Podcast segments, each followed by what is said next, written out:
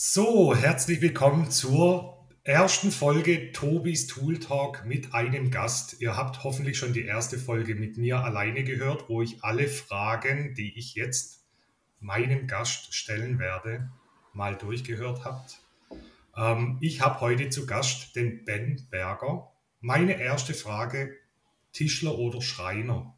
Was ist richtig? ähm, ich persönlich sage lieber Tischler, weil es einfach schöner klingt. Und wenn wir es jetzt mal so ganz offiziell uns angucken würden, die Ausbildung und der Beruf selbst heißt Tischler. Das ist die ganz offizielle Bezeichnung dafür. Es ist aber so ein Regionsding tatsächlich. In Norddeutschland sagt man generell Tischler. Bei uns hier im Süden, hier wird eher vom Schreiner gesprochen. Österreich sagt auch eher Tischler und die Schweizer sagen wieder Schreiner. Also es sind zwei Namen für eins zu eins den gleichen Beruf. Aber ganz offiziell auf dem Papier heißt es eigentlich Tischler. Okay, dann habe ich jetzt auch was dazu gelernt. Meine offizielle Berufsbezeichnung Elektroniker für Energie- und Gebäudetechnik. Also ich fände es auch cooler, wenn man einfach Elektriker oder Elektroinstallateur sagt aber wenn man es offiziell nimmt, Elektroniker für Energie- und Gebäudetechnik. Aber nicht ja, zu viel. Ein bisschen holprig, ne? Ja, schon. nicht zu viel von mir. Jetzt zu dir. Erzähl mal bitte, was machst du, wo kommst du her und wie bist du zu Social äh, Media gekommen? Also, äh, zuerst mal, ich bin der Ben Berger, ich bin jetzt 27 Jahre alt und seit 2023 bin ich ausgebildeter Tischlergeselle. Ähm, das heißt, ich habe auch erst in 24 meine Ausbildung gemacht und dass ich heute da bin, wo ich heute bin, das ist mit ganz, ganz viel Glück und mit ganz, ganz viel Zufall verbunden. Also ich habe ganz klassisch, äh, komme ich aus einer Akademikerfamilie und habe natürlich erstmal Abitur gemacht. Ich wollte nach der 10. Klasse schon abbrechen und damit schon eine Tischlerausbildung machen. Das durfte ich tatsächlich von meiner Familie aus nicht, beziehungsweise wurde dann eher überredet, nee, du machst Abi, so, wir haben alle Abi, deine Noten sind gut, deswegen. Und ähm, dann ist auch so der Gedanke, die Ausbildung zu gehen, wirklich meiner Oberstufenzeit völlig verloren gegangen, weil auch da war die Vorbereitung halt immer, ihr macht das Abitur, jetzt müsst ihr euch darum kümmern, wo ihr nach dem Abitur studieren geht. So, das war einfach das, der, der, der Weg, in den wir reingebracht wurden und dem bin ich jetzt einfach ohne großartig nachzudenken auch einfach weitergegangen und habe dann 2016 zum Wintersemester angefangen, Geografie und Anglistik als äh, Bachelor of Education zu studieren. Also ich habe Lehramt studiert. Okay, krass. Und habe dann auch mein Studium dreieinhalb Jahre lang durchgezogen. Zu der Zeit, und das ist gar nicht mal so unwichtig für die Social Media Karriere später, war ich Profiskater. Also ich habe ähm, meinen Lebensunterhalt dadurch bestritten, dass ich äh, skaten war, sehr viel rumgereist bin auf internationalen Turnieren. Und das Studium war dann eher so beiläufig. Aber das habe ich tatsächlich irgendwie fertig geschafft. Habe dann mein Auslandssemester in Kalifornien gemacht und das war wirklich so ein Schlüsselmoment für mich, weil am letzten Abend war ich in Kalifornien. Ich hatte in Los Angeles schon sehr gute Freunde, auch schon bevor ich da war. Und wir haben den letzten Abend an Venice Beach verbracht.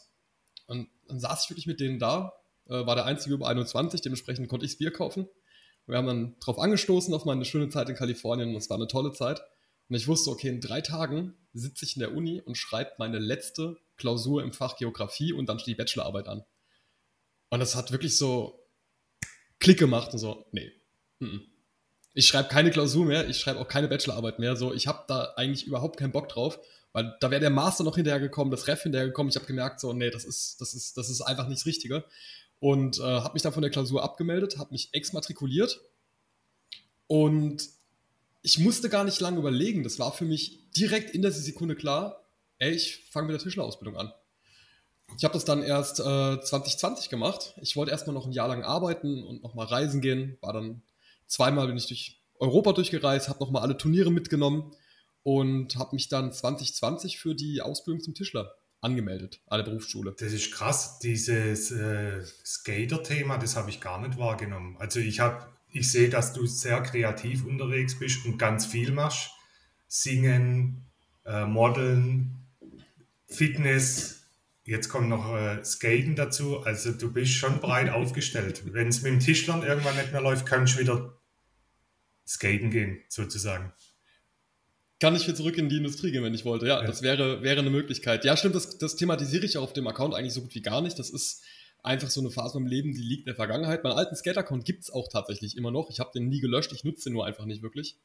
Ähm, aber so kam es dann tatsächlich auch so ein bisschen mit Social Media, weil ich habe meine ersten Sponsorenverträge 2000 15 bekommen und war dann damals schon zu verpflichtet, ähm, YouTube-Edits zu machen. Das war so in der Zeit, als Instagram erst die Videofunktion so eingeführt hat. Die war noch nicht gut. Äh, IGTV ist damals ja auch völlig gefloppt. Aber so die ersten Shortformen Formate haben halt dann auf Instagram stattgefunden und dann habe ich immer so eine Minuten Edits vom Skaten gemacht, habe YouTube-Videos gemacht und habe da riesen Spaß dran gehabt, mich beim Skaten zu filmen und da Videos draus zu schneiden. Egal, ob das jetzt wirklich mit der Kamera war für YouTube und zehn Minuten lang ging. Äh, habe auch Vlogs gemacht zu der Zeit schon. Oder ob das jetzt nur so kurze Edits waren. Aber mir hat es einfach so viel Spaß gemacht, meinen Sport so nach außen hin zu repräsentieren. Und das war ja auch meine Aufgabe für die Sponsoren. So, das, das war ja die Bedingung dafür, dass die mich bezahlen. Und als ich mit der Ausbildung angefangen habe, hat mir das ganz extrem gefehlt, Social Media zu machen. Ich habe nie drüber nachgedacht, zu dem Zeitpunkt schon, das aktiv zu machen. Für mich war das immer nur so, ich mache meinen Sport, ich zeige das nach außen. Aber ich habe mir gedacht, ey, ich habe Bock auf Videos, ähm, ich mache eigentlich eine relativ interessante Ausbildung und habe dann einfach aus Spaß in der Arbeit immer so ein bisschen was mitgefilmt und dann so kleine, kleine Tagesedits da draus geschnitten, so kleine Tagesvlogs.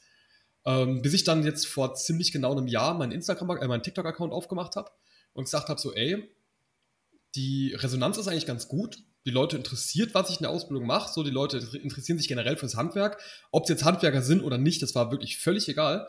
Ähm, und habe dann angefangen, so mit zwei, drei Videos die Woche aktiv zu posten. Und das ist dann mehr geworden und mehr geworden. Und dann habe ich jetzt von Januar insgesamt 3000 Followern es geschafft, jetzt ein Jahr später auf knapp 120.000 Follower. Ja, über diese beiden Plattformen. Das, bei dir, das ist echt krass. Und ich muss auch sagen, dein Level vom Schnitt und das wäre auch eine Frage gewesen, ob du das alles selber machst, aber die hast du damit beantwortet, ist echt äh, on point. Ich muss sagen, das echt, äh, sieht echt geil aus. Dankeschön.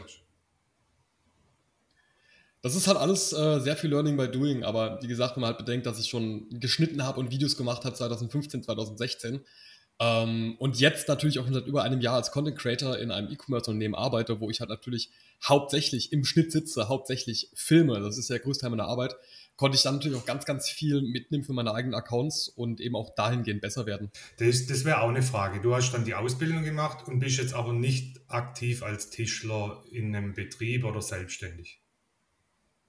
Ähm, doch, tatsächlich schon. Ja. Aber also ich, ich habe immer versucht, so einen Mittelweg zu gehen. Äh, meine Arbeitssituation aktuell ist, ich habe äh, 23 im August die Ausbildung fertig gemacht und damals direkt meinen Lehrbetrieb wegen persönlichen Streitigkeiten verlassen. Das habe ich mitbekommen, ja. Genau, aber das war also war jetzt auch nicht wegen der Firma selbst so, das waren einfach persönliche mhm. Streitigkeiten so. Das ist auch ein, ein äh, Thema, das mittlerweile auch einfach durch ist. Und ich habe dann schon vor über einem Jahr das Jobangebot hier bei Drift Element bekommen. Ne, das ist eine Uhrenmanufaktur aus meiner Stadt und deutschlandweit eines der größten E-Commerce-Unternehmen. Die haben mich auf Social Media entdeckt, als ich damals so angefangen habe, mehr zu machen, aktiv zu werden. Und der Firmeninhaber, der Max, der kam damals auf mich zu, hat mir per Instagram geschrieben, hat gemeint, ey, ich habe dich schon ein paar Mal im Gym gesehen, wir trainieren gleich im Fitnessstudio. Lass mal zusammen trainieren, ich mache dir mal einen Vorschlag. Und er hat mir dann letztes Jahr im Januar das Angebot gemacht, ähm, beziehungsweise Ende Dezember das Angebot gemacht, ey, nach deiner Ausbildung, ich brauche einen Content Creator, ich brauche jemanden, der Content macht. Du kannst es, du wohnst in meiner Stadt, du kannst auch vor der Kamera stehen, warum machst du das nicht für mich? Und da ich dann natürlich den, die Streitigkeiten meinem Chef damals hatte und es unklar war mit der Übernahme, äh, beziehungsweise wie, wie ich übernommen werde, und er das lange gewartet hat, habe ich dann Ende Januar den Vertrag hier bei Drift Element unterschrieben und habe dann gesagt, okay, dann gehe ich halt nach der Ausbildung hier äh, in dieses E-Commerce-Unternehmen mit dem Gedanken, dass ich natürlich einerseits hier nochmal ein anderes Gehalt verdiene als Creator als als Tischler und ich mir so die Möglichkeit geben wollte, völlig ohne wirtschaftlichen Druck mich aufs Handwerk zu konzentrieren. Also natürlich meine Hauptarbeit, mein Hauptjob, dank flexibler Arbeitszeiten hier im Content Creation Bereich und dann parallel dazu in der Werkstatt bei Freunden eingemietet, äh, einfach Handwerk machen. So, ich muss nicht auf einen Betrieb achten, ich muss nicht darauf achten, dass ich irgendwas richtig kalkuliere, dass ich Möbelaufträge mache, die sich rechnen für mich, sondern ich habe dann die Möglichkeit, äh, Möglichkeit gehabt, letztes Jahr Couchtische zu bauen aus Spaß, wo ich die Bohlen komplett von Hand ausgehobelt habe. So, wo ich Handverbindungen verzinkt habe für kleine Schubketten, also was, was, was betrieblicher überhaupt nicht möglich wäre, weil es nicht null wirtschaftlich ist, aber ich riesen Spaß dran habe. Und so habe ich dann diesen Mittelweg gefunden, dass ich freizeitlich selbstständig als Handwerker arbeiten kann, aber mein Haupteinkommen gesichert ist durch meine Festanstellung als Content Creator. Da spricht echt was an. Also ich glaube, da haben viele Content Creator, die handwerkliche Themen machen, auch immer das Problem, wie finde ich denn eine Möglichkeit, überhaupt Content zu produzieren. Auf einer Baustelle, wo die Uhr tickt und so, ist es vielleicht auch schwieriger. Mhm. Ich habe für mich selber nämlich immer Alltagssituationen, die ich zu Hause habe, wenn ich jetzt eine Lampe sowieso montieren muss, halte ich dann die Kamera drauf. Aber ich glaube, das ist viel wert, wenn man das dann so machen kann, wie du das machst. Aber nichtsdestotrotz, eine Frage war bei mir auch Kundengeschichten. Die hast du dann ja jetzt im Prinzip an deiner Festanstellung nicht wirklich, aber in deiner Ausbildung bestimmt gehabt. Gibt es da zum Beispiel eine schöne Kundengeschichte, die dir so in Erinnerung geblieben ist? Mm, einige tatsächlich. Also der Vorteil als Tischler ist ja, dass wir mit den Kunden ja nicht nur ein, zwei Tage zusammenarbeiten, sondern dass wir teilweise deren Bauprojekt ja über Monate hinweg begleiten und wir die Leute kennenlernen. Und äh, da wir so in der Altbausanierung waren, also wir haben wirklich dann relativ viele ganze Projekte gemacht, von Boden über Türen bis hin zu Möbel und Küchen, hat man natürlich auch die Familien sehr gut kennengelernt und da sind auch bis heute ähm, auch Freundschaften entstanden, die ich immer noch pflege. Also ein sehr gutes Beispiel dafür sind zum Beispiel jetzt so ein, ähm, ein schwules Ehepärchen hier aus Landau, denen gehören zwei Restaurants. Und äh, da ist es wirklich so, dass jedes Mal, wenn ich diese Restaurants gehe, weil wir die damals gemacht haben, dass einfach Freunde von mir geworden sind. Und jedes Mal, wenn die irgendwas brauchen oder eine Kleinigkeit gemacht werden muss, dann kommen die trotzdem weiterhin zu mir und fragen, ey Ben, hast du Zeit, kannst du das und das für uns machen? Und ähm, so hat man natürlich auch sehr viele Leute hier in der Gegend kennengelernt, gerade zu unserer Kleinstadt, und ist halt immer wieder besser vernetzt worden. Ja, das kenne ich auch. Also das freut mich natürlich am Handwerk auch, wenn man Menschen glücklich macht mit dem, was man gearbeitet hat und das nachhaltig länger auch wieder zurückkommt zu einem. Sei es, wenn die nochmal anrufen, wenn sie einen Auftrag haben oder so wie du jetzt in ein Restaurant gehst, das ist doch das Coolste dann überhaupt. So, wenn man da so einen persönlichen Bezug aufgebaut hat, das finde ich echt cool. Aber wiederum gibt es bestimmt, auch, bestimmt auch schlechte Kundengeschichten. Ist da eine in Erinnerung geblieben? Ja, ähm, wir hatten in der Ausbildung, es war so gegen, gegen Ende meiner Zeit, äh, hatten wir einen Kunden, der dann doch sehr sehr anspruchsvoll war. Ähm, das war letztes Jahr im März, als wir angefangen haben, für ihn den Boden zu machen. Das war ein sehr schöner Boden, Eicheparkett, wollte er unbedingt mit einem natürlichen Ton haben, also nicht angefeuert, obwohl das Ganze geölt ist. Da war das schon mal ein, ein Riesenstress, das überhaupt genau so hinzubekommen, wie er wollte. Und der ist wirklich nach jedem Tag, als wir fertig waren, ist der jede einzelne Bar abgegangen und hat die Zentimeter für Zentimeter abgeklopft, um zu gucken, ob er nicht doch irgendwo eine Hohlstelle findet. Also er ist wirklich aktiv nach unserer Arbeit ist der äh, auf Suche nach Fehlern gegangen, nach Reklamationsgründen. Ähm, und klar, wer sucht, der findet. Und an sich war das dann für mich ja relativ egal, weil ich dann fertig war mit der Ausbildung, das auch nicht mehr mein Auftrag war. Aber ich kenne den Kerl ja persönlich, das ist auch ein Bekannter von mir. Und ich habe ihn auch das letzte Mal jetzt vor drei Wochen, vier Wochen getroffen. Und das Thema ist immer noch nicht durch mit dem Boden. Also jetzt ein Jahr später sind die immer noch an dieser Geschichte mit dem Boden, mit irgendwelchen Reklamationen und Nacharbeiten. Ähm, das war natürlich dann sehr unschön in der Arbeit, weil man sich halt immer sehr beobachtet gefühlt hat und man jedes Mal direkt am Ende vom Tag wusste, okay, der kommt jetzt und morgen wird er dir eine Liste hinlegen mit Sachen, die ihm irgendwie nicht passen. Von Sachen, wo man wirklich sagt, okay, kulanterweise besser wieder nach, bis hin zu Sachen, wo man sich denkt, ja, solche. Also ich musste ihm erklären, dass dunkle Einschlüsse vom Holz nicht meine Fehler waren, sondern das Holz hat einfach Holz ist so und nicht homogen. Und dann ist mir auch irgendwann der Spruch rausgerutscht, wo ich mal ey, wenn du, wenn du einen gleichmäßigen Boden willst, dann mach ja Fliesen, aber kein Holzboden. so, da bin ich ein bisschen, ein bisschen ungehaltener geworden. Ja, gut, man muss irgendwann das, mal auch seine Meinung sagen. Also man darf sich auch nicht alles gefallen lassen. Aber wenn du jetzt so richtig. rückblickst, äh, was überwiegt, waren es mehr schöne Momente oder mehr schlechte Momente mit in Begegnung mit Kunden? Eigentlich, eigentlich durch und durch positive Sachen. Also ich habe jetzt das, das, der so einen anstrengenden Kunden hat und zudem aber das persönliche Verhältnis ja trotzdem gut war. Also das war schon das Schlimmste, was ich Thema Kunden in meiner Ausbildung eigentlich erlebt habe. Ansonsten waren ähm, die Kunden, die wir betreut haben über längere Zeit, eigentlich immer sehr freundlich, immer sehr zuvorkommend. Ähm, auch so Geschichten wie, dass wir morgens, also wir haben hier ein Wirtshaus ausgebaut, das von der Grundstock von 1600 irgendwas stammte. Und da war das wirklich so, dass wir jeden Morgen hingekommen sind und da stand Frühstück für uns.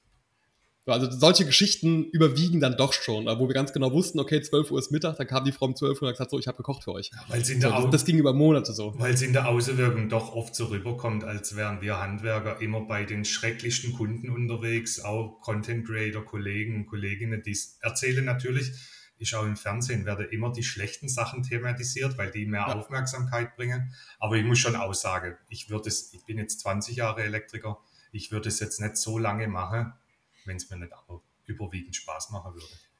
Richtig. Und das finde ich auch tatsächlich sehr schade, wenn ich ehrlich bin. Also wenn ich mir verschiedene andere Creator angucke, die ja an sich ganz witzigen, unterhaltsamen Content machen, ähm, gibt es da Felix zum Beispiel, der witzigerweise gerade eine Stadt weiter wohnt, der wohnt zehn Minuten von mir entfernt.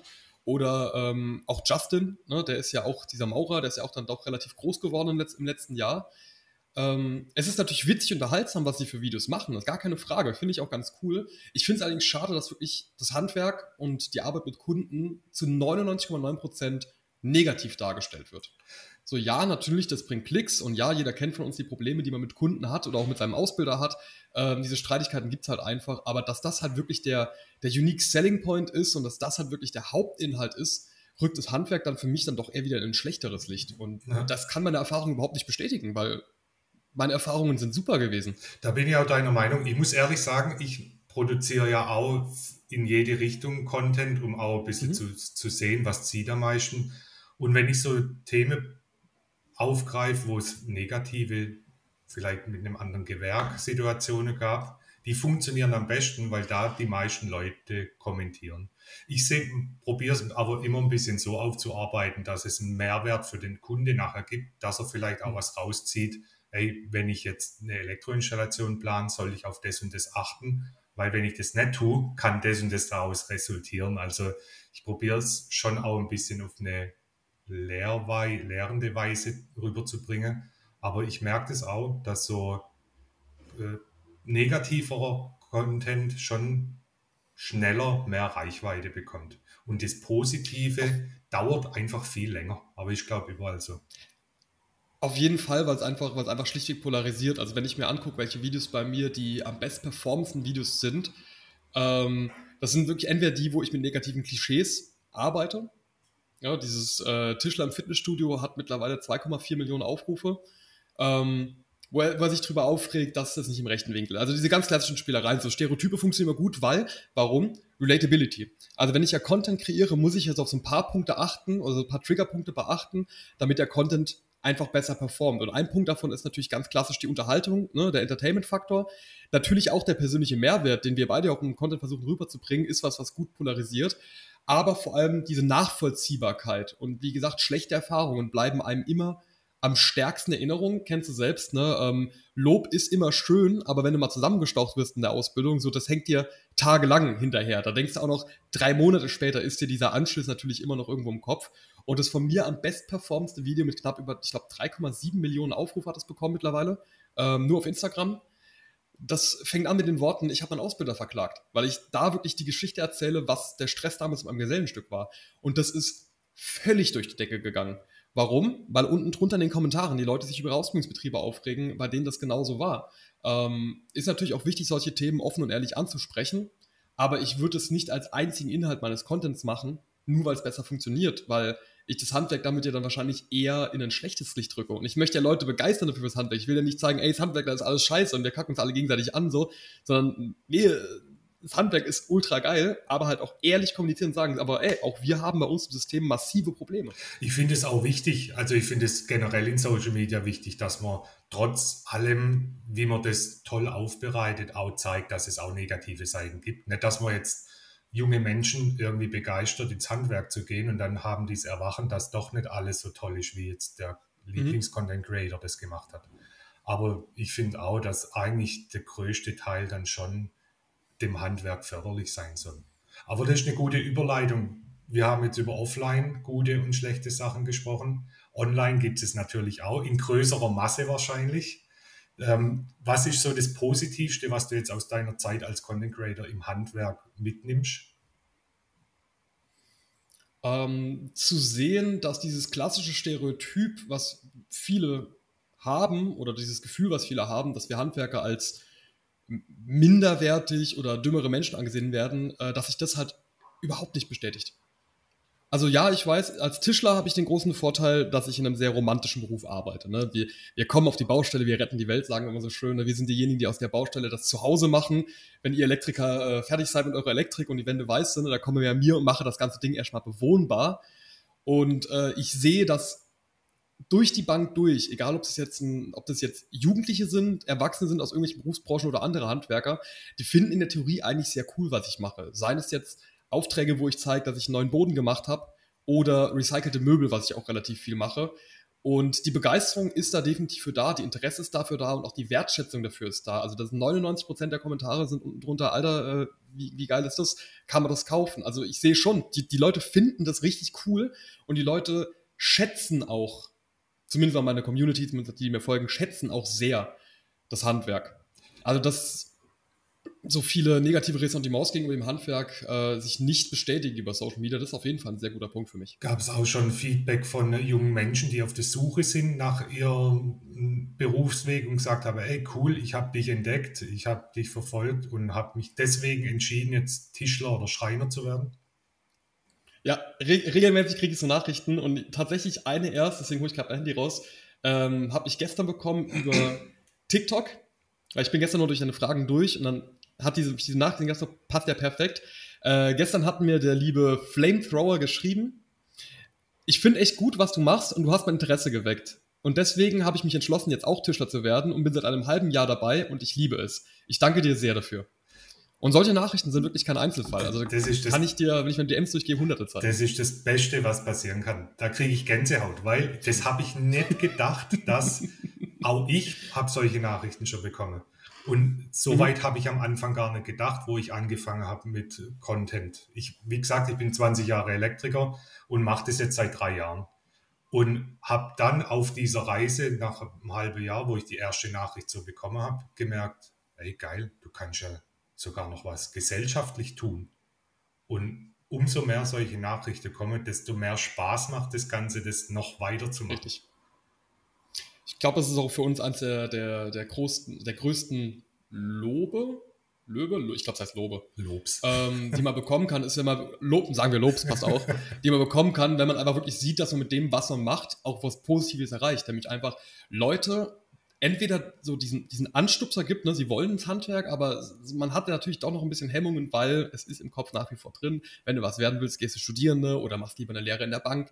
Ähm, aber du gibst ihm diesen Stups, weil du als stolzer Handwerker dich nach außen präsentierst und Leute sagen so, ey, wenn der seinen Beruf so geil findet, dann kann es vielleicht doch eine ganz coole Geschichte sein. Oder eben andere, die noch so auf der Orientierung sind, die noch ihren, ihren Traumberuf suchen oder ihren Weg suchen, das Ganze näher bringst und sich denken, ey, Vielleicht probiere ich es doch mal im Handwerk aus.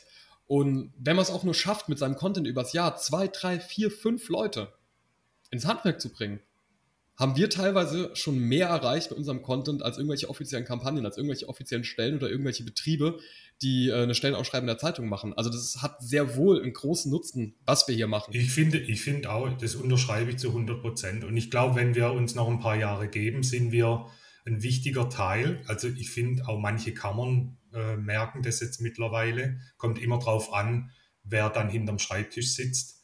Aber mhm. ich glaube, gibt dem Ganzen noch ein paar Jahre, dann sind wir ein fester Teil von diesen Kampagnen, die dann auch junge Leute ins Handwerk ziehen sollen. Ich habe meine Zielgruppe, ich bin jetzt Ende 30, meine Zielgruppe, wenn ich so meine ganzen Social-Media-Kanäle anschaue, ist auch so in diesem Alter. Da sind auch Eltern dabei. Und ich habe auch schon jetzt Nachrichten mhm. bekommen von einer Mutter, das äh, ihren Sohn, der müsste jetzt irgendwann ein Berufspraktikum machen und sie hat gesagt, sie folgt mir schon lange und hat gar nicht gewusst, dass Handwerk so cool sein kann und hat ihrem Sohn jetzt mal empfohlen, dass er doch auch mal ein Praktikum im Handwerk macht. Und auch sowas, also das ist schon mega. Ja, auf jeden Fall. Und aber auch da die Kehrseite, ich thematisiere das auch öfters in meinen Stories. Was war so das Schlimmste, was du erlebt hast in Social Media? Ich kann es mir wahrscheinlich schon denken, aber. Also auch da habe ich ja ähm, schon mal ein Video drüber gemacht, wo ich so die, die, die schlimmsten Kommentare mal von einem Monat rausgenommen habe. Ähm, ganz klassisch, also so richtig, richtig hart äh, sind Morddrohungen. Tatsächlich auch sowas kam schon. Ähm, sehr vereinzelt bis jetzt, aber allein die Tatsache, dass Leute was schreiben, so vor allem mit Klarprofil, das war nicht mal anonymes Profil, das war Klarprofil mit Bildern vom Familienausflug mit den Kindern drum, wo ich wirklich dachte so. Aber in welchem Zusammenhang kam das? Kam das auf ein bestimmtes Video, auf eine Story oder was, was war da der Hintergrund? Äh, das kam kurz nach meinem ähm, Ich verklag meinen Ausbilder-Video, mhm. tatsächlich. Das hat dann doch am stärksten äh, polarisiert. Warum? Also eine Begründung habe ich da jetzt auch nicht rauslesen können wenn ich ehrlich bin.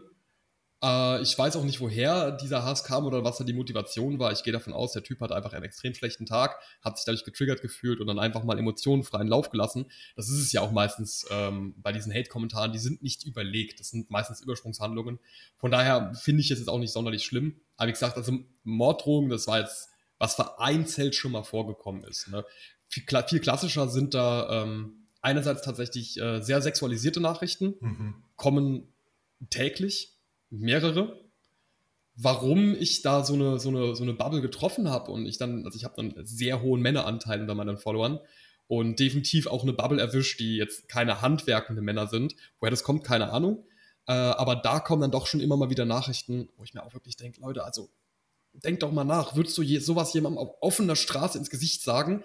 Nee, ja, warum, warum schreibst du das mir dann? Das denke also ich mir auch manchmal so, weil die Leute würden sich niemals trauen, sowas dir eins zu eins ins Gesicht zu sagen. Das ist halt das Internet, nee, das ist der Nachteil. So. Aber du hast vorhin gesagt, Ab offline, wenn du so einen Anschiss irgendwie vom Ausbilder bekommen hast, das halte lange nach und bleibt äh, dir irgendwie unangenehm ja. im Kopf. Wie gehst du mit solchen negativen Sachen um? Wahrscheinlich jetzt mit der Zeit stumpft man ab, aber hat es sich am Anfang dann mehr beschäftigt oder hast du da gleich so eine Herangehensweise gehabt wie Scheiß, ist mir egal. Dann ich also ich würde lügen, wenn ich sage, dass, also ich würde lügen, wenn ich sage, dass sowas natürlich spur, äh, spurlos an mir vorbeigehen würde. Na, das ist klar, das stimmt nicht. Aber im Großen und Ganzen habe ich mich nie stark davon beirren lassen oder beeinflussen lassen. So, ja, schlägt man auf die Laune, natürlich. Auch in dem Moment ist es nicht schön, so eine Nachricht zu lesen. Äh, bei TikTok bin ich ehrlich, gucke ich mir schon nicht mal mehr die Kommentare an oder auch die gefilterten Kommentare, die haben mir dann einen sehr, sehr guten Filter drin. Schaue ich schon gar nicht mehr rein. Meine Insta-DMs lese ich tatsächlich alle. Und wenn dann solche Nachrichten mit reinkommen, dann drückt es einem vielleicht einmal kurz die Laune und dann war es dann. Dann war es es eigentlich auch schon wieder. So, dann, dann muss man einfach lernen, wenn man in die Öffentlichkeit geht und auch eine gewisse Reichweite irgendwann hat, äh, damit umzugehen. Das ist leider einfach ein Teil davon, wenn man in Social Media aktiv ist. Ja, mich hat was so die die mich hat es am Anfang schon sehr getriggert und auch längere Tage dann beschäftigt, bis ich dann irgendwann auch mal so eine Sichtweise drauf hatte, ey, die Person, die jetzt da hinter der Tastatur sitzt, die hat vielleicht tatsächlich einen schlechten Tag oder ist generell unzufrieden mit der Situation, wie die Person selber gerade lebt mhm. und habe somit irgendwie dann, oder mittlerweile juckt es mich tatsächlich nicht mehr, wenn so unsachliche Kommentare kommen. Das Einzige, wo mich wirklich triggert, wenn ich fachlich kritisiert werde und die Person recht hat.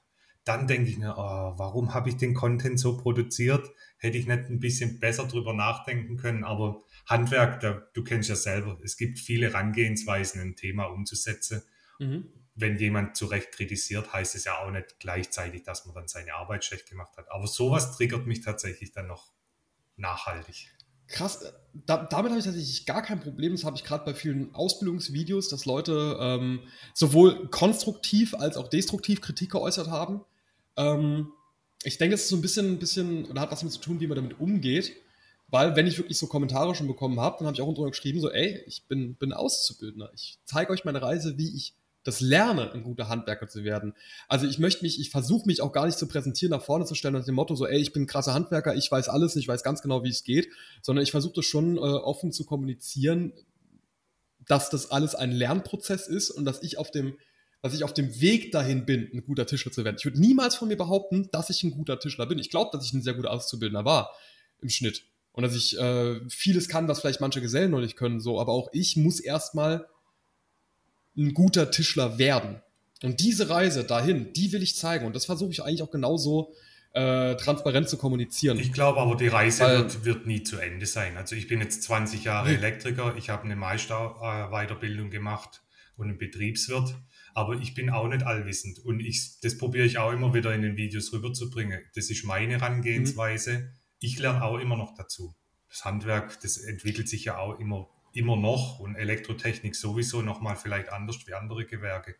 Aber wenn die ja. Kommentarschreiber, das, das triggert mich dann daran, die haben vielleicht recht, aber die schreiben das so, als würden die alles wissen und das nervt mich am meisten. Ja, richtig cool wird es ja dann, wenn es auch teilweise einfach mal Schwachsinn ist, was da geschrieben wird. Ja. Also wenn, wenn, wenn Sachen kritisiert werden und ich mir dann denke so, nein, du hast, du hast du hast Unrecht mit deinem Kommentar. Ja, warum es mich dann triggert. Kein Fehler, was ich hier gemacht habe. Warum es mich dann triggert, weil dann ich denke, eine andere Person liest dieses Kommentar und nimmt das für bare Münze. So, weil ich habe heute Morgen einen Kommentar gehabt zu einem fachlichen Thema. Da hat die Person das so geschrieben, als wäre das normentechnisch so irgendwo niedergeschrieben und ich habe Unrecht. Aber das stimmt nicht. Ich habe die Norm dann zitiert. Aber das Problem ist, mhm. wenn das unkommentiert im Internet steht, denken andere wieder, hey, der Tobi, was verzapft der für, für einen Scheiß? Da hat doch einer gerade geschrieben. Das macht auch Sinn, tatsächlich auf solche Kom ja. Das macht auch Sinn, tatsächlich auf solche Kommentare einzugehen. A, genau aus dem Grund, wie du sagst. Ne? Du kannst dich rechtfertigen oder du kannst äh, aufzeigen, ey, nee, es ist nicht ganz so. Ähm, als Beispiel hatte ich den Kommentar unter meinem Video, da, da hat jemand kritisiert, dass ich an der Kreissäge nicht mit Handschuhen gearbeitet habe. Ja, gut. Und hat gesagt, dass äh, ich soll in meinen Videos mehr darauf achten, dass ich den, den, äh, die Sicherheitsstandard einhalte und dass es nicht sein kann, dass ich solche Videos poste, Leute sich jetzt abgucken, wie ich ohne Schutzbrille und ohne Handschuhe an der Kreissäge stehe. So, und habe ich genau das gleiche gemacht wie du. Ne? Ich habe mir halt einfach die Norm rausgesucht, die besagt, an, Hand, an drehenden Geräten sind Handschuhe verboten. Die Verletzungsgefahr ist viel zu, also ich darf an der Kreissäge gar nicht mit Handschuhen arbeiten. Ne? Und jetzt ist der coole Effekt, der dadurch entstanden ist, er hat sich angegriffen gefühlt. Ja, klar. Ich nicht. Ich habe ganz sachlich geschrieben, so, hey, äh, danke für deine Kritik. Den Punkt mit der Schutzbrille, den gebe ich dir. Könnte man tragen. Ist zwar nicht vorgeschrieben, aber Safety First stimmt schon. Aber das mit den langen Ärmeln und das mit den Handschuhen, das ist tatsächlich einfach nur falsch. Habe das ganz sachlich dargestellt. Er hat versucht, sich zu verteidigen dass er bei der Handwerkskammer ist und die BG-Normen kennt. Da habe ich ihm den Link unten drunter gepostet und unter diesen einen Kommentar von, ich hätte ihn unkommentiert stehen lassen können. Nee, ich habe darauf reagiert. Da haben sich andere Leute in die Debatte mit eingemischt. Und in diesem einen Kommentar ist eine Diskussion von 80, 90, 100 Kommentaren entstanden. Und das pusht wiederum die Performance von dem gesamten Video. Unglaublich. Also auch diesen Effekt muss man, muss man irgendwo beachten. Ähm, dass Kommentare natürlich auch deine Performance ex extrem beeinflussen. Aber denkst du, also das ist jetzt was, wo spontan jetzt mir in den Kopf kommt, Denkst du, mhm. du nimmst solche Leute, die jetzt dich so unsachlich kritisieren und vielleicht was Falsches sogar behaupten, trotzdem mit und bringst denen was bei? Oder sind die so stur und sagen, hey, der Ben, der ist bei mir unten durch, alles, was der redet, hat keinen Sinn und schreiben das dann eine Woche später bei einem anderen wieder drunter? Oder denkst du, du wir können solche Leute auch noch mit in diese Reise mitnehmen? Ähm, das Ding ist, das hat man auch so im Lehramtsstudium gelernt, das kannst du nicht beeinflussen. Du kannst nicht beeinflussen, ob jemand seine Meinung ändert oder nicht. Menschen haben entweder eine vorgefertigte Meinung und sind in dem Falle einfach beratungsresistent. Sie, wollen, sie sind gar nicht offen für eine Meinungsänderung und diese Menschen erreichst du auch Punkt, äh, schlichtweg nicht. Leute, die theoretisch gesehen offen sind für eine Meinungsänderung, die kannst du konstruktiv erreichen und auch deren Meinung ändern.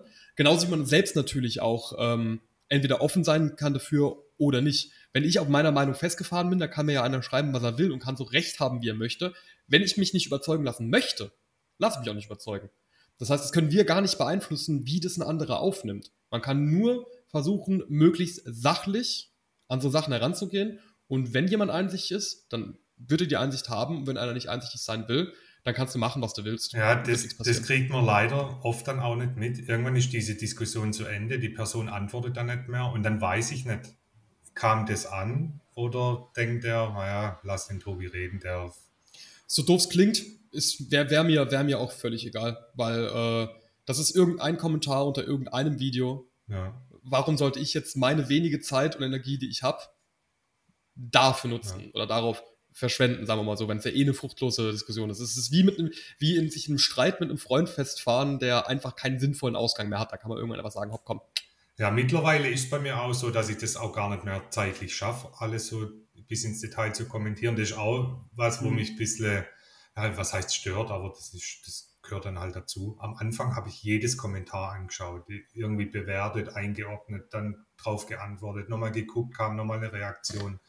Jetzt durch das, ich poste gerade jeden Tag ein Kurzvideo, da ist die Masse an Kommentaren einfach so groß, dass ich auch viele Sachen gar nicht mehr wahrnehme. Ja. ja.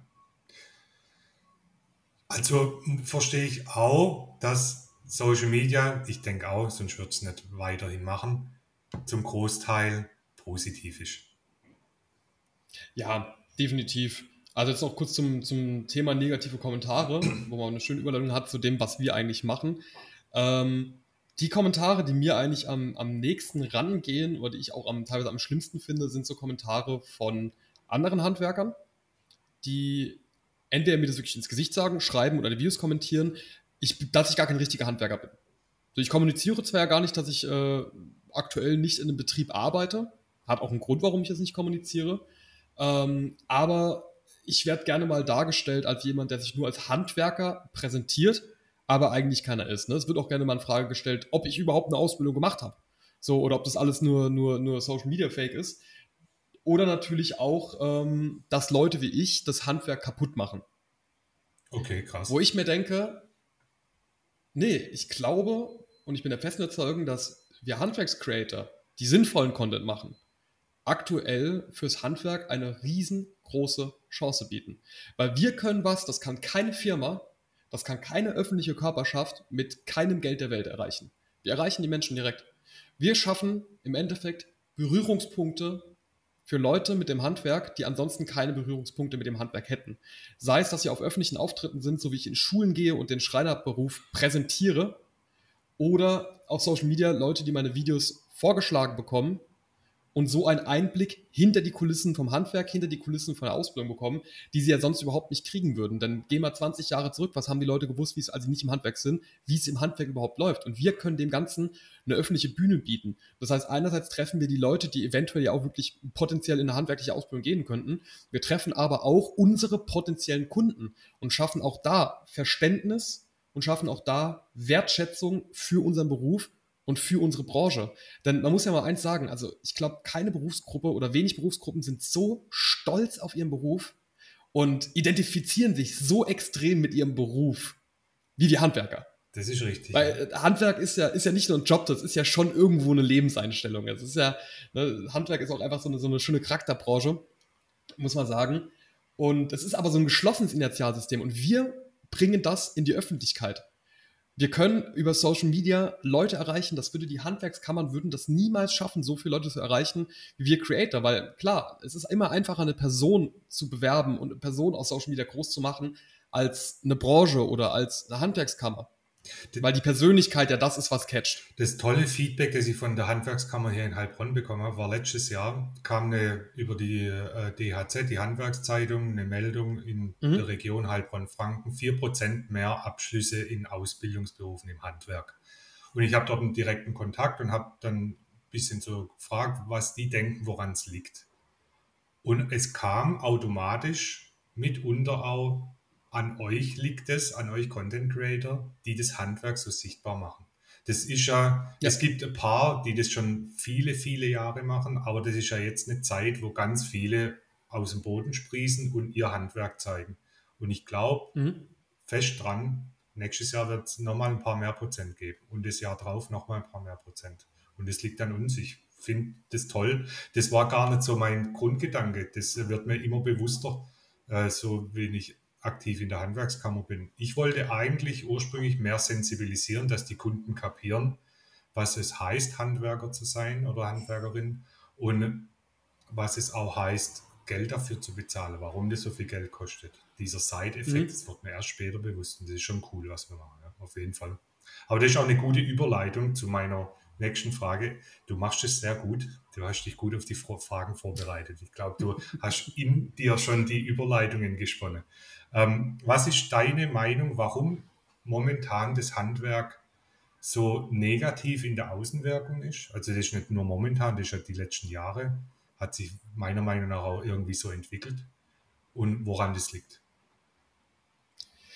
Äh, ich glaube tatsächlich, dass wir das durch Social Media noch mal ein bisschen extremer wahrnehmen, als es wahrscheinlich wirklich ist. Und das ist natürlich auch diese, diese negative Darstellung, die wir auch auf Social Media kennen. Ne? Wir haben es vorhin mit den Comedy-Videos angesprochen, die sich ja dann auch eher mit den negativen Sachen auseinandersetzen, dass das so ein bisschen das, das Realitätsbild äh, verzerrt. Weil was ich ja ganz interessant finde oder auch ganz komisch finde, ist, ich habe noch nie einen schlechten Kommentar bekommen, wenn ich jemandem erzählt habe, dass ich Tischler bin. Das findet jeder zu 100% geil. Ne? Okay. Holz, kreativ Holzarbeiten, Möbel. Das ist ja, ist ja, ist ja ein geiler Beruf, ne? Aber es schwingt dann von älteren Generationen. Ganz kurz. Hört man die Druckluft? Ja, ich habe es gerade gehört, aber kein Problem. Bisschen Soundeffekt ist Okay. Ähm, das schwingt dann so ganz oft von Elterngenerationen mit, ist so, ja, ich find's cool, so Handwerk, aber mein Kind soll dann, soll dann doch lieber was Anständiges machen. Also irgendwie die Wertschätzung fürs Handwerk ist ja da und die Leute respektieren uns ja auch und die meisten Leute in Deutschland wissen ja auch, dass das Handwerk unglaublich wichtig ist, dass man ohne uns nicht auskommen kann. Die Landwirte gehören ja auch zu uns Handwerker mit dazu. Also denen ist das schon bewusst.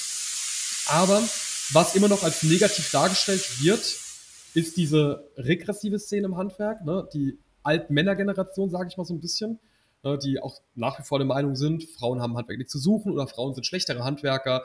Äh, ein echter Handwerker muss von morgens 7 bis abends 19 Uhr durchkloppen, sich kaputt machen für den Betrieb. Ne, diese Stereotype werden schon noch durch die ältere Generation so ein bisschen am Leben gehalten.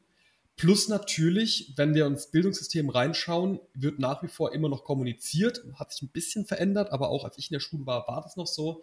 Wenn du was werden willst, wenn du was erreichen willst, dann musst du Abitur machen.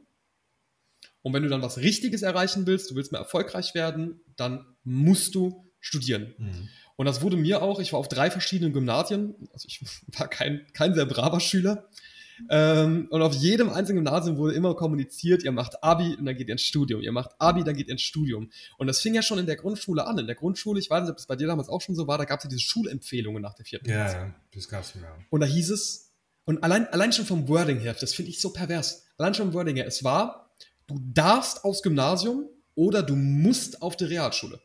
Ja, das war Hauptschule war gar keine Option eigentlich. Ja, gut, die gab es bei mir schon gar nicht mehr. Ah, bei mir gab es noch. Die wurde bei mir schon. Also, es ist ja alles umgeformt worden, die Realschule Plus. Hm. Äh, dementsprechend gab es bei mir die Hauptschuloption, gab es nicht mehr. Aber allein, dass es so schon ange so, so, wurde das schon von Anfang an gebrandet. Nur durch dieses Wording. Du musst auf die Realschule, weil du bist nicht gut in der Schule. Ne? Du bist nicht, du leistest nicht gut. Oder du leistest gut und deswegen darfst du aus Gymnasium. Und genauso ist es später auch nochmal ab der 10. Klasse. Ne? Du warst nicht gut, also musst du jetzt die Schule beenden und du musst jetzt dafür eine Ausbildung machen. Oder du warst gut in der Schule, deswegen darfst du jetzt in die Oberstufe und du darfst jetzt Abitur machen. Dann höre ich, auch schon, dann höre ich auch schon raus, was kann man besser machen. Wahrscheinlich äh, schon von Grund auf in die Schule das anders dran gehen. Richtig. Also ich bin ja, ich befürworte ja tatsächlich auch das Abitur weil auch für eine Ausbildung ist ein Abitur natürlich absolut nicht äh, sinnfrei. Wenn jetzt jemand in der 10. Klasse einfach schon fix und fertig sagt, ich habe keinen Bock auf mehr Schule, ich will arbeiten, ich will eine Ausbildung machen, geil, dann hat er seinen Weg gefunden. Aber äh, ganz, ganz viele andere wissen mit 16 eben noch nicht, was sie machen sollen. Und dann sind so Sachen wie erstmal noch ein Abitur hinterher schieben, weil man lernt ja dann doch nochmal relativ viele Soft Skills äh, oder FSJ, so um sich erstmal bewusst zu werden, okay, was will ich überhaupt im Leben? Weil mal ganz ehrlich, wie willst du als 16-, 17-Jähriger, der sein Leben lang in der Schule war, wissen, wie du dein Leben 40 Jahre lang jetzt verbringen willst, wenn du noch nie gelebt hast? Weil alles, was du gemacht hast, ist, einen Weg zu laufen, den andere Leute dir auferlegt haben, nämlich den, das Schulsystem. So, du, du musst es ja machen. Du hast ja nie freie, Entfaltung, äh, freie Entfaltungsmöglichkeiten gehabt. So, und da würde ich mir von den Schulen auf jeden Fall wünschen, dass einfach die Kommunikation über die Ausbildung völlig anders laufen würde. Weil Ausbildung nicht dieses, äh, nicht ne, der Plan B ist, weil es nicht zum Studium gereicht hat, sondern einfach nur eine andere Alternative, dass auch in den Schulen, sowohl Gymnasien als auch Realschulen, äh, mehr oder transparenter gezeigt wird, was man mit einer Ausbildung eigentlich überhaupt alles machen kann. Weil das ist den Leuten auch gar nicht bewusst, wie sinnvoll es auch sein kann, erst eine Ausbildung zu machen und darauf ein Aufbaustudium zu setzen. Weil es so viele Studiengänge und Weiterbildungsmöglichkeiten gibt, die nur auf eine Ausbildung möglich sind mit dem man unglaublich erfolgreich sein kann und auch, wenn es jetzt darum geht, auch wirklich eine Menge Geld verdienen kann. Ja, tatsächlich war die Ausbildung auch mein Plan B. Ich wollte ursprünglich, also ich war auch mal auf dem Gymnasium, war aber schulisch faul und hatte keinen Bock zu mhm. lernen. Ich habe dann in der Schulzeit nie gelernt und bin dann auf die Realschule runter. Dort war ich auch nicht so gut und habe eigentlich einen anderen Weg einschlagen wollen, habe aber notentechnisch das nicht machen können. Und mein Vater ist auch Elektriker. Und dann lag es nahe, dass ich dann eine Ausbildung im Elektrohandwerk mache. Und ich habe ganz lang tatsächlich aus, bis ich dann wirklich mit Social Media angefangen habe, das Handwerk auch nicht so geschätzt, wie es tatsächlich auch ist. Und habe das immer nur als Mittel zum Zweck, zum Geldverdienen genutzt ich bin auch noch parallel DJ. Ich wollte immer der coole DJ sein, aber nie der coole Handwerker. Und das finde ich schon, ja, Handwerker sein ist cool. So, mir wurde das viel zu spät bewusst. Und wenn man das in der Schule schon transportieren kann, denke ich, holt man da schon ganz viele ab. Und wie du sagst, ein Abi ist trotzdem nicht verkehrt. Ich habe jetzt auch zwei Auszubildende bei mir im Betrieb, die haben beide ein Abi. Mhm. Und die sind froh, einen Handwerk im Beruf machen zu können und schulisch noch was auf dem Kasten zu haben, weil die wissen, die gehen dann den Weg. Die werden jetzt nicht immer nur, in Anführungszeichen, nur Geselle bleiben. Die werden dann noch eine Meisterweiterbildung machen, vielleicht nochmal was Aufbauendes und können so einen Weg erreichen, der genauso, mindestens genauso gut, wenn nicht sogar auch besser im Vergleich zu anderen Studiengängen ist. Ich habe überlegt, nachdem ich meinen Betriebswirt gemacht habe, noch Elektrotechnik zu studieren. Der Professor, mit dem ich dann mich unterhalten habe, der hat gesagt, ich brauche das gar nicht mehr machen. Mit dieser Vita, die ich jetzt habe, über die 20 Jahre Berufserfahrung, bin ich viel mehr wert wie alle, die frisch vom Studium kommen, weil ich viel mehr praxisbezogen bin. Also ich sehe es auch so wie du. Das ist ja auch so ein bisschen das Schöne im Handwerk. Äh, zumindest habe ich das Gefühl, dass eben Qualifikationen, die auf dem Zettel stehen, gar nicht so krass viel wert sind. Weil es im Endeffekt im Handwerk darauf ankommt, was kannst du? Was leistest du? So, das, das ist wichtig. Und äh, ich meine, das wissen wir beide. Jemand, der 30 Jahre als Geselle gearbeitet hat, der hat mit hoher Wahrscheinlichkeit zehnmal mehr auf dem Kasten als jemand, der nach der Ausbildung frisch auf die Meisterschule gegangen ist und dann rausgekommen ist. Und ohne einer von beiden abzuwerten, meiner Erfahrung nach findet auch dort im Handwerk ein Austausch auf Augenhöhe statt. Egal, ob das ein Geselle ist oder ein Meister ist, weil es immer nur darum geht, was kannst du. Safe. Da gibt es da gibt's bestimmt auch Ausreißer, die dann denken, ich bin Meister, ich, ich bin jetzt gottgleich, aber ich, äh, ich lebe das genauso in dem Betrieb. Ich bin auch in einer Festanstellung und teilweise selbstständig ich rede mit dem Azubi auch auf Augenhöhe. Der hat einen ganz anderen Blick auf die Welt. So, der kann mir bestimmt auch noch Dinge beibringen. Und das finde ich im Handwerk ist der Durchschnitt. Also ich habe das früher in meinem Ausbildungsbetrieb, der Chef, der hat äh, Elektrotechnik mit 1,0 bestanden, aber der hat mhm. sich trotzdem auf Augenhöhe mit dem Azubi unterhalten. Und das ist im Handwerk doch ein großer Mehrwert, finde ich auch. Und das ist auch unglaublich wichtig. Und das ist ein Punkt, der müsste sich im Handwerk ändern, weil ne, wir wissen beide, das ist natürlich nicht immer so. Ich hatte das große, große Glück, dass ich, also ich hatte wirklich einen, einen tollen auszubildenden Meister. Ich hatte eine auszubildende Meisterin und einen auszubildenden Meister. Waren beide nicht die Chefs von der Firma, das waren angestellte Meister. Und die haben sich A, in meiner Ausbildung Zeit dafür genommen, mir was beizubringen, weil die gemerkt haben, ah, hier, der Ben, äh, der, der, hat Bock auf das, was er macht und er ist auch nicht ganz auf den Kopf gefallen. Ähm, dem bringen wir jetzt mal was bei. Und die waren aber auch immer offen für meine Meinung. Also wenn wir vor einem Problem standen, es hieß ja nie, okay, das machen wir jetzt so und so, sondern ey Ben, was willst du machen? Und oft genug hat auch der Meister immer wieder betont, hey, ja, ich arbeite seit über 40 Jahren im Betrieb und ich weiß verdammt viel, aber euch, auch von euch Azubis lerne ich jede Woche aufs Neue wieder irgendwas. Einfach weil, du selbst gesagt hast, es gibt manchmal für viele Probleme gibt verschiedene Lösungsansätze. Und auch der Azubi, auch der kann mal eine gute Idee haben. Auch der frisch ausgelernte Geselle kann mal eine gute Idee haben. Und dieser Austausch auf Augenhöhe ist unglaublich wichtig, sowohl in der Ausbildung als auch im späteren Berufsleben und wird ja auch der Generation was mitgegeben. Weil was ich ganz, ganz oft sehe, gerade bei so Altgesellen, die ja auch dann noch eine etwas ähm, autoritärere Ausbildung und autoritäre Arbeitsverhältnisse miterlebt haben, die tragen das ja auch so weiter und die geben das ja auch so weiter. Und diejenigen, die das nicht gemacht haben, die aus diesem Muster ausgebrochen sind, das sind diejenigen, die das Handwerk wahrscheinlich nachhaltig am stärksten beeinflusst haben, weil man natürlich auch immer die Generation nach sich prägt. Sehe ich, zu, das unterschreibe ich zu 100 Prozent. Und das ist auch das, was wir, glaube ich, als Content Creator in den negativen Kommentaren auch immer wieder haben, wenn sich Leute darüber auf. Ich habe zum Beispiel thematisiert vier Tage Woche, ob das gut oder schlecht mhm. fürs Handwerk ist. Und du siehst ganz genau, die, wo es schlecht finden, die haben ihre Scheuklappen auf und wollen nichts von neuen Rangehensweisen wissen. wenn du jetzt noch Work-Life-Balance sagst, dann explodieren deine Kommentare ja, richtig. Ja, das ist so. Wobei ich tatsächlich auch kein Fan der Vier-Tage-Woche im Handwerk bin, bin ich ehrlich. Ja. Ähm, sehe ich persönlich als wahrscheinlich nicht umsetzbar an. Aber dieses Argument wird generell in solchen Diskussionen viel zu häufig verwendet, dafür, dass es so wenig ausschlaggebend ist. So als wäre die Einführung der Vier-Tage-Woche entweder der Untergang des Handwerks oder die absolute Neuerfindung von allem.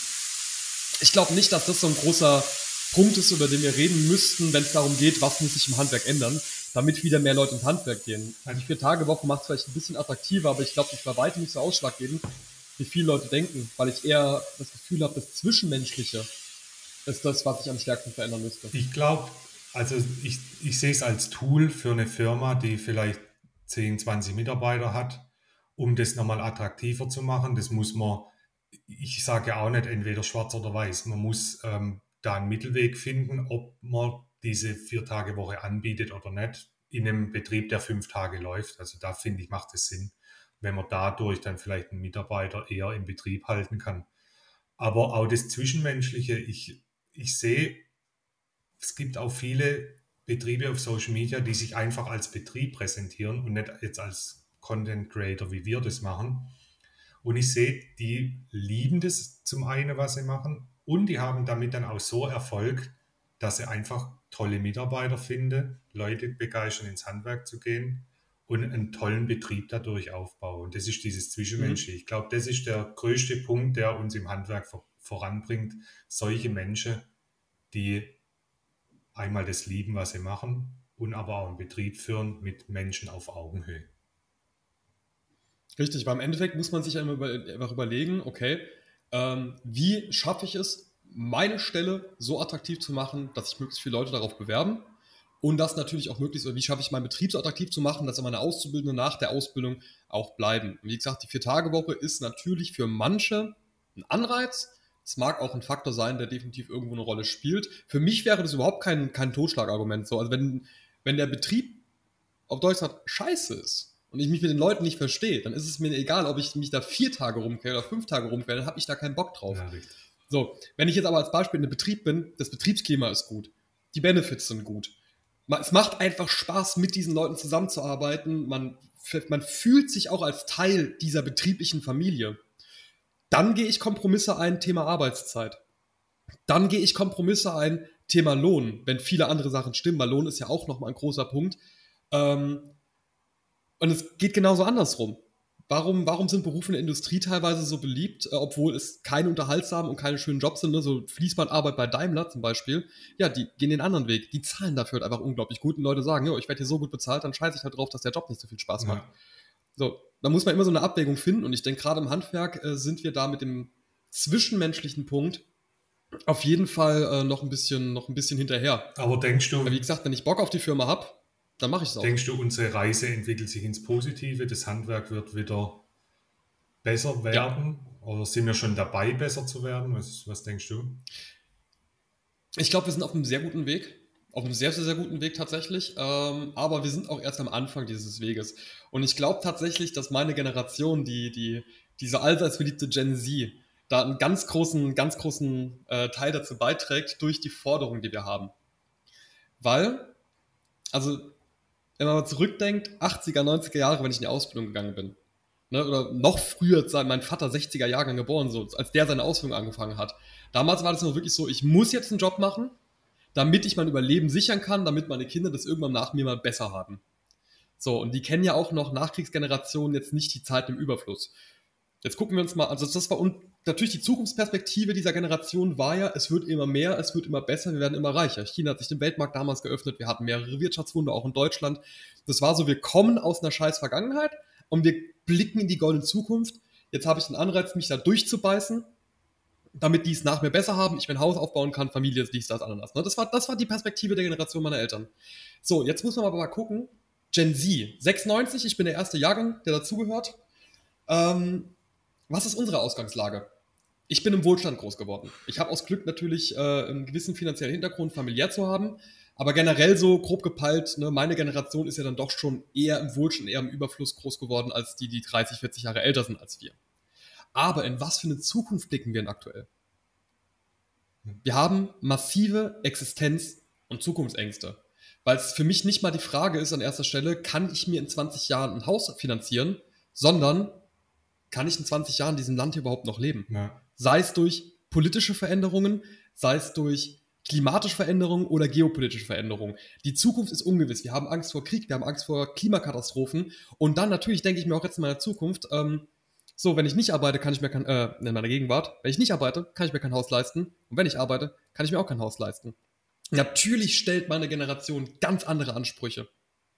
Ja. Ob die jetzt gerechtfertigt sind, ob die teilweise auch überzogen sind, mit hoher Wahrscheinlichkeit, ja.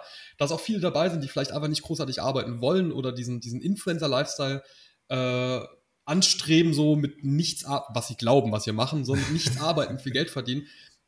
Das mag auch eine Rolle spielen, aber auf jeden Fall ist der Fakt, wir haben Ansprüche, wir beharren auf unsere Ansprüche und wir beharren auch auf unsere Rechte. Ne? Ich fordere ja nie bei Auszubildungen, dass, äh, bei Ausbildung, dass die jetzt unglaublich attraktiv gemacht werden, dass jeder Auszubildende 2000 Euro verdient. Mir wäre eher mal wichtig, dass die rechtlichen Rahmen, die wir in der Ausbildung haben, gerade Thema Arbeitsrecht und Arbeitsschutz, dass die wenigstens mal eingehalten werden. Ja. Weil das ist nicht der Alltag. Auch jetzt nicht, obwohl es geltende Gesetze gibt.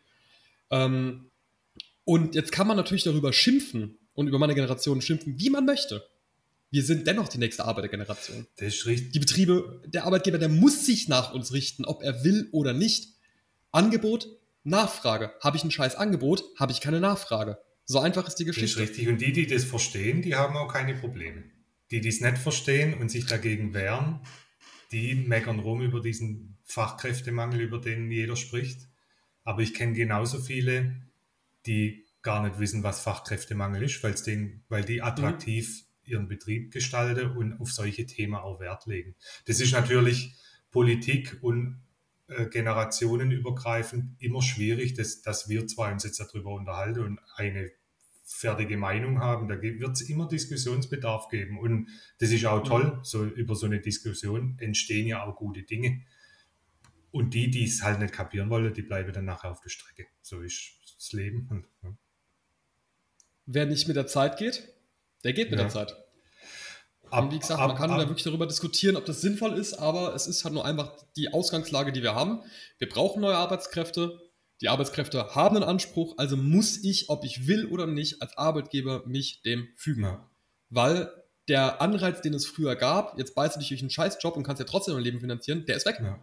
Weil du kannst den Durchschnittsgehalt eines Tischlersgesellen, kannst du keine Familie ernähren. Du kannst dir kein Eigenheim leisten. Du kannst dir nicht mal eine Wohnung kaufen dieser Anreiz, der früher mal da war, der ist nicht mehr da. Da muss ich halt andere Bedürfnisse befriedigen. Wie gesagt, wie, ob, ob das zu rechtfertigen ist, was verlangt wird von jünger Generationen, das sei mal völlig dahingestellt. Das ist aber auch völlig irrelevant. Ja. Weil, was ist denn die Alternative? Wir haben keine. Das ist richtig, ja. Dein Stichwort Zeit ist ganz gut. Wir sind bei fast einer Stunde.